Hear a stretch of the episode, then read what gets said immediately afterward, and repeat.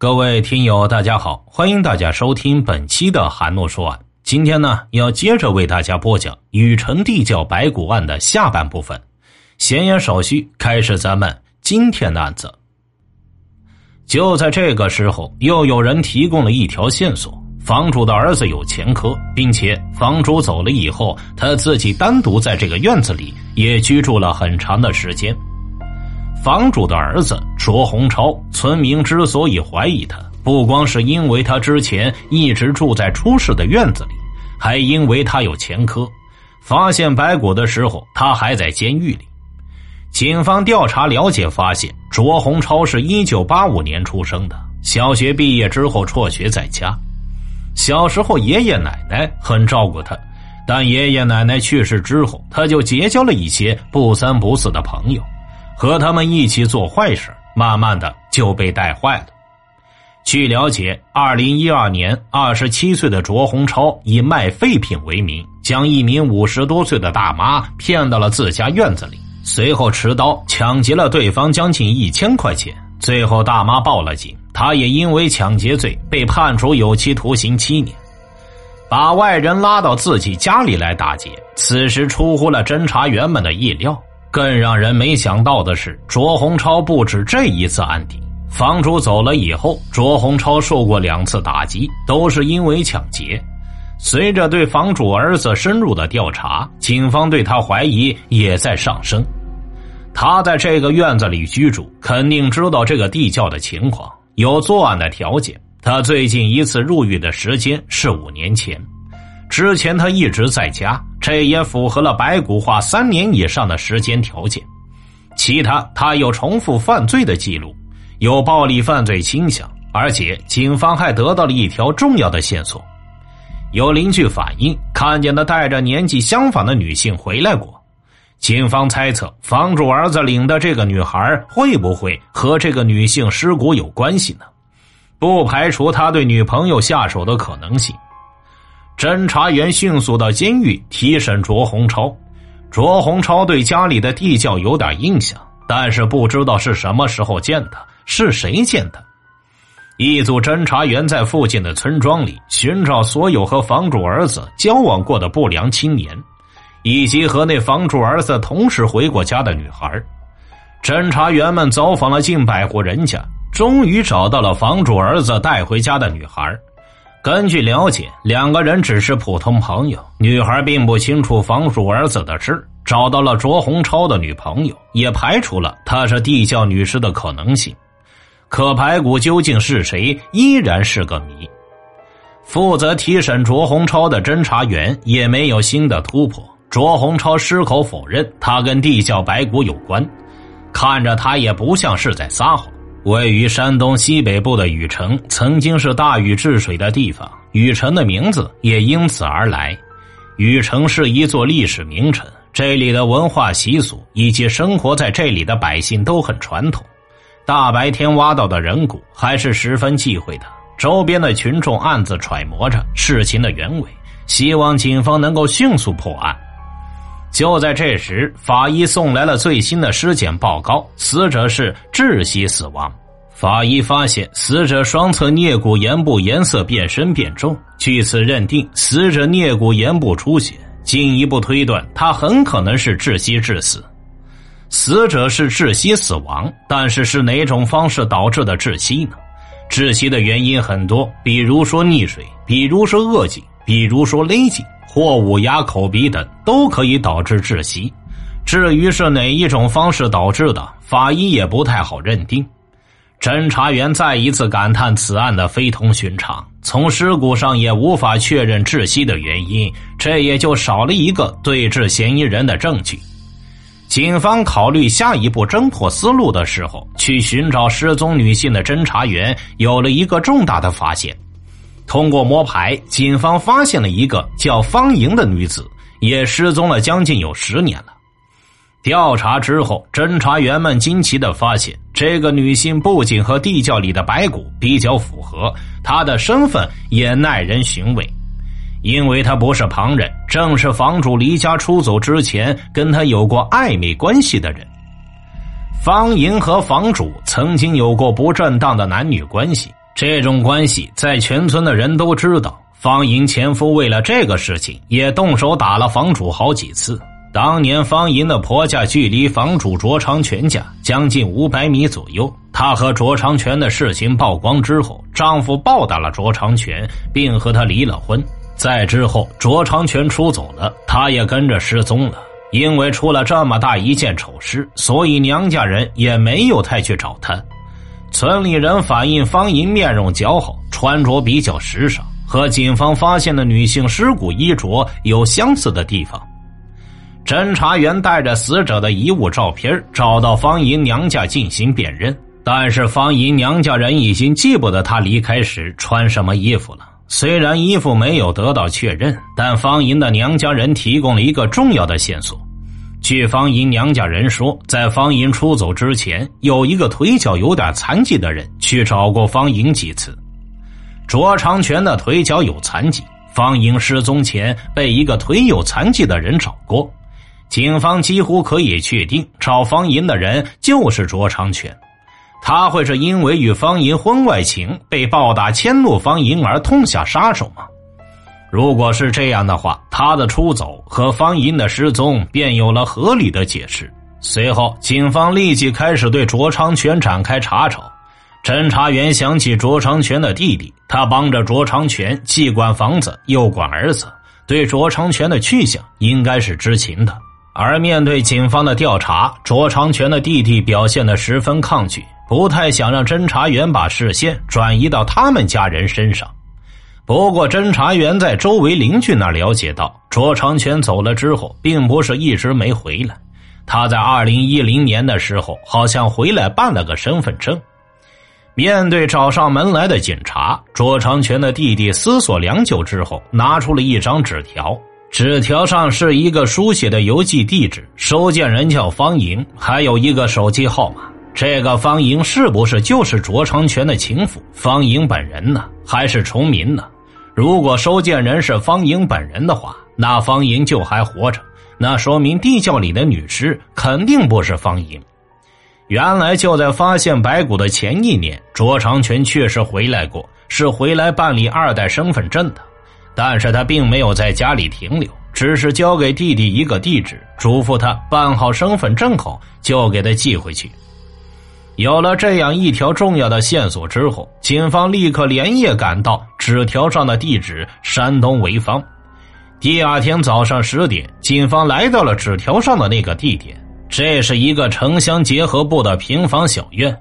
院里没人，锁着门。警方根据方银照片，又在周围进行走访，询问周围群众有没有见到过这个人。经过一番了解，附近一个做生意的人说他见过这个人，在附近宾馆里边当服务员。按照指点，警方来到了那家宾馆，并最终见到了住在这个小院里的人。在验证对方的身份证之后，警方证实这个人正是房主卓成全当年的情人方莹。方莹说，当年就是因为他和卓长全的事曝光了，卓长全才带着他私奔的。这么多年来，他一直跟卓长全过着东躲西藏的日子，他已经不再想回老家了。方莹还告诉警方，卓长全出门做生意去了，并不在家。这么长时间努力，警方原来推断的一切都被否定了，案子好像又回到了原点。侦查员们都非常的失落。方莹的确还活着，但这样一来就证明了地窖的尸骨不是方莹，案件似乎一下子又回到了原点。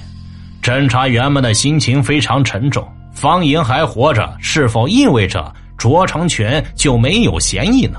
如果说死亡时间是在二零零五年之前，是房主离开家之前，那证明卓长全应该知道这件事，因为他经常下到这个地窖里去干活。那么大的尸骨放在地窖里，他不可能没有看见。但如果死者的死亡时间是在二零零五年，也就是卓长全离开家以后，那这个事情就不好判断了。地窖的死者到底是什么人？警方现在还能有什么办法呢？侦查员开始摸排所有租住过那间小院的房客们，了解到卓长全出走之前，就把院子南边的空地改成了停车棚，方便旁边学校的学生在这里停车。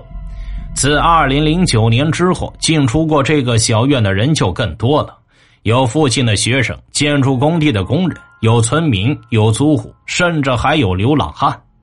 总的来说吧，在这居住的人流动性比较大，人口也比较复杂。因为时间跨度比较大，所以牵扯的人员多。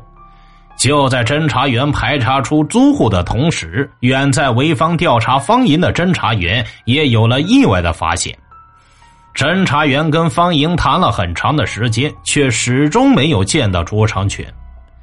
卓长全迟迟不肯露面，电话也联系不上。方莹遮遮掩掩的神态，让侦查员觉得其中大有玄机。在这种情况下，侦查员就询问房主去了哪儿。当时方莹一会儿说是去摆摊做生意了，一会儿说是回老家了。于是侦查员要过了方莹的手机，打算亲自给卓长全打电话，却发现方莹发给卓长全的短信根本就没有发送出去，而且拨给卓长全的电话也少了一个号码。很明显，方莹不想让警方找到卓长全。侦查员们感觉到很奇怪：一是方莹的态度，他对侦查员的到来并没有表现出惊讶；另外，对房主去向也有所隐瞒。卓长全为什么不愿意见到侦查员呢？警方推断，方莹肯定知道卓长全离开的原因和去向，该怎么让他说出来呢？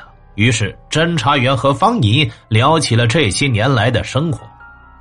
方莹说。二零零三年初夏，也正是非典肆虐的时候，她和卓长全两个人晚上出门约会，被村子里的稽查队发现了。之后，丈夫大发雷霆，不光打了他们两个，还和她离了婚，夺走了孩子。回到娘家以后，村子里的人都看不起她。后来，卓长全来找她，两个人就相约一起私奔去了。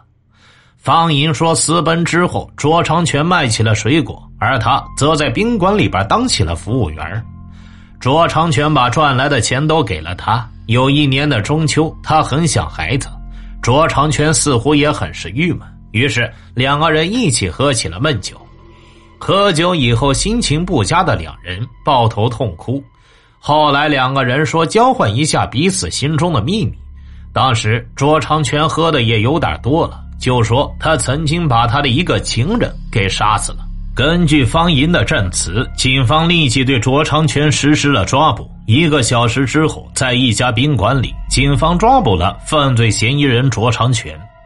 卓长全很快也交代出他杀死那个情人叫何梅梅。在得知了被害人的姓名和身份之后，禹城警方立刻进行了调查。何梅梅的家人证实，十八年前何梅梅就走失了，不知去了哪里。走失的时候，何梅梅二十五岁，身高一米五八左右，长发。警方还提取了何梅梅家属的 DNA 和窖底白骨 DNA 进行了比对，结果证实地窖里的尸骨正是何梅梅。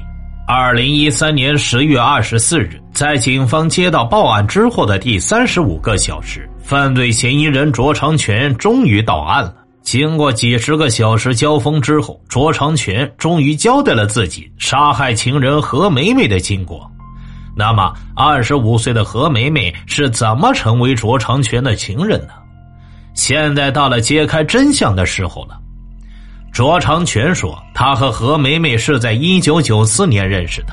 当时，卓长全因涉嫌一起强奸案被判有期徒刑三年。缓期四年，虽然没有真正坐牢，但是缓刑期间，如果他有了不良记录，那就还是要坐牢服刑的。何梅梅在明知道卓长全有妻室，并且还有犯罪前科的情况下，还是成为了卓长全的情人，他也是有自己不良动机的。而悲剧就发生在一九九五年初，当时一个人在家的卓长全听到急促的敲门声。打开门一看，是何梅梅。卓长全很是意外，自己还在缓刑期，如果让别人知道他和何梅梅的关系，他可能会要去坐牢。看到四周无人，卓长全赶紧将何美美拉进屋里。何美美进了屋之后，坐在床上。尽管家里没有别人，但何美美的突然上门，还是让卓长全很是头疼。卓长全说：“他们俩好了一年，何美美一直在向他要钱。一次约会中，何美美提出要三千块钱给他哥哥买拖拉机。当时他为了哄何美美高兴，就含糊的答应了。但没想到，他居然这么着急找上门来。于是卓长全就告诉何美美，他没钱，给不了，等借到了再给。”何美美一听，当即大怒。她一边往外走，一边大声说：“要跟卓长全的父母告状。”卓长全害怕外面的人听见，就用两只手使劲掐住了何美美的脖子，最后把何美美给掐死了。杀了人之后，卓长全害怕，他把何美美的尸体扔到了不用的地窖里。经过三十五个小时连续作战，山东省禹城公安局终于成功破获了这起地窖尸骨案。二零一五年四月二日，山东省德州市中级人民法院以故意杀人罪判处卓长全死刑，缓期两年执行。因为混乱的男女关系，最终卓长全为自己的人生写下了一个悲催的结局。所以，千万不要忘记，每一个人都有追求幸福的权利。但是有一个法在背后控制着这条底线，越过了底线，结局往往只能是悲剧。